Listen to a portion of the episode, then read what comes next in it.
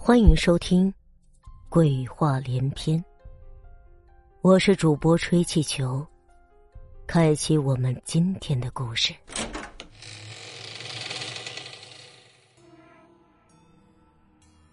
有鬼住在隔壁。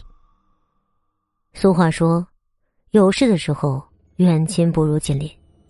然而现在的社会，邻居，我想没几户人家是认识的。各自都是下班放学就回到自己家里，偶尔出门遇见了，也只是简单的打个招呼，或者说连话都说不上一句。邻居在现在已经变成了另一种称呼，就是住在隔壁的。小强是个刚毕业、刚找到工作的学生，运气很好，在公司的附近找到一个房子，签了租约，交了钱之后就搬了进去。也许是因为小强刚毕业，圈子不是很大，于是走到哪儿都想结交朋友。小强在搬进去的当天，他就做了一大桌子的菜，准备招待一下各位邻居。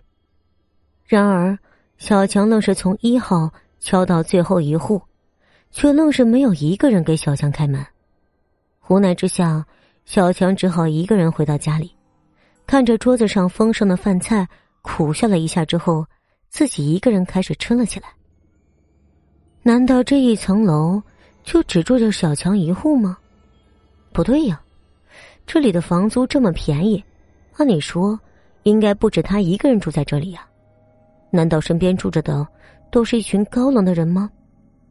唉。当天晚上，小强带着疲惫的身躯躺在床上，这一天还真是有些累。自己以前从未有过这样的感觉，希望以后不要这样累了。就在这时，小强隐约听到一些争吵的声音，似乎是隔壁传来的，应该是两夫妻在吵架吧。看来这层楼还是住着别人的，和小强想的一样，都是一些高冷的人。小强闭上眼睛，准备好好睡一觉，然而这时。还有另外的声音传进小强的耳朵，像是一个女孩在唱歌。与此同时，还有婴儿的哭声传来。我操！这尼玛简直就跟菜市场一样，还要不让人睡觉了？这些人下午叫他们吃饭，一个个的都不做声，现在又闹起来了。小强的心情不由得烦躁起来。终于，他忍不住了，一把推开窗户，大声吼了一声。都不上班的吗？大半夜吼什么吼啊？还要不让人睡觉了？就在小强吼完这句之后，顿时这世界就安静下来，周围再也没有了声音。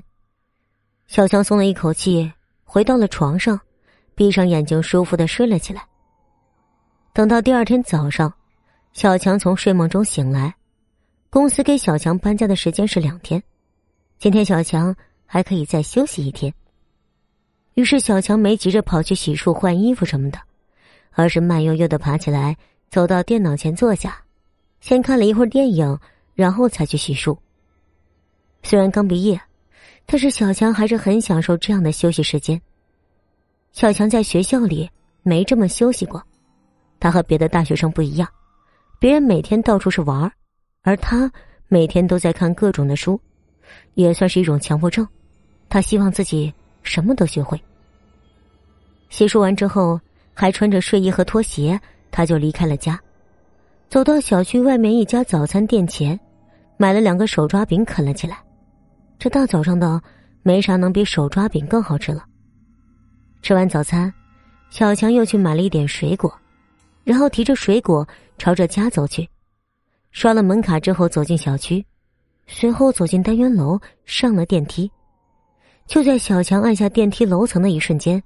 身后一个人突然拍了拍小强的肩膀，小强赶紧转过身，拍小强肩膀的是一个老太太。小强赶紧询问：“大娘，您是有什么事儿吗？”本集播讲完毕，感谢您的收听。